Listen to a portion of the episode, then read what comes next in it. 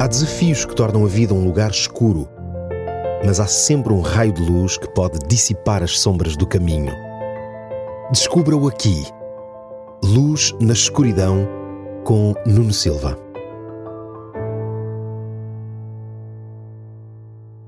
Olá a todos, bem-vindos a mais um programa Luz na Escuridão. Neste programa gostaria de refletir consigo sobre a seguinte pergunta: Trabalha para viver ou vive para trabalhar? Tudo o que possuímos deveria ter o propósito de nos trazer felicidade e um sentido para a nossa vida. Mas, para que as posses tenham esta finalidade, elas têm de estar sempre associadas a algo mais basilar, como saúde, família ou tempo. Uma fantástica casa para viver em solidão, ou muito dinheiro sem saúde ou tempo para poder viajar ou usufruir daquilo que o dinheiro pode comprar, são alguns exemplos práticos que validam a necessidade de um propósito para os nossos bens ou recursos. Certo dia, um médico foi fazer voluntariado à selva amazónia e deparou-se com a simplicidade da forma de viver dos povos que moravam naquele lugar. Ele encontrou uma casa simples, sem dispositivos elétricos e com poucos móveis, mas que eram suficientes para que ali vivesse uma família feliz. Todos os dias somos bombardeados com fortes incentivos sensoriais para a posse de todo tipo de coisas.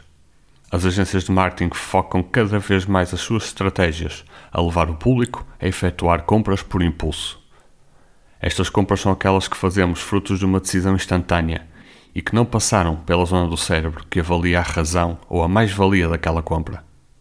Normalmente é aquela compra que, assim que chegamos a casa, percebemos que não faria qualquer diferença se não tivéssemos comprado aquele bem.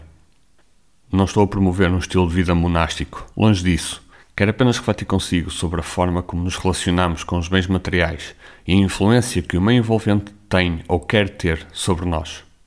Numa carta enviada ao seu amigo Timóteo, o apóstolo Paulo alerta-o para os perigos que a ambição pelas riquezas pode trazer.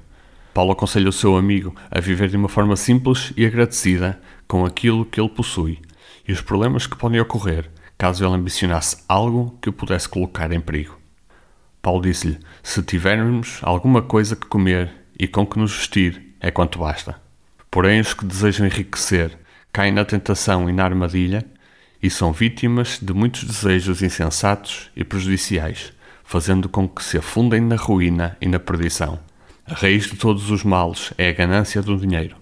Levados por ela, muitos perderam a fé e meteram-se em grandes aflições. Deus não é contra a riqueza mas sim contra a forma e o meio com que ela é por vezes obtida. O que Deus não quer é que sacrifique o que é mais importante na vida: família, saúde e tempo. Se consegue ambicionar algo que não destrua uma destas três coisas, então deve persegui-la com todo o seu esforço. Mas, se achar que vai ter de sacrificar alguma delas, o conselho de Deus é que aprenda a ser feliz com o que já tem e a aproveitar estas três belezas que a vida lhe dá. O meu desafio para si hoje é que faça uma avaliação à sua vida. Que pare um pouco para refletir se aquilo que está a conquistar ou o que ambiciona ainda atingir estão realmente ao seu alcance, sem que perca o real propósito da vida. O meu desejo é que, assim que termine essa avaliação, faça as mudanças necessárias. Poderá ser um processo duro e longo, mas o resultado vai ser certamente fascinante. Até ao próximo programa.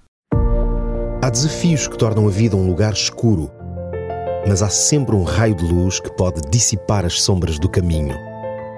Descubra-o aqui. Luz na escuridão com Nuno Silva.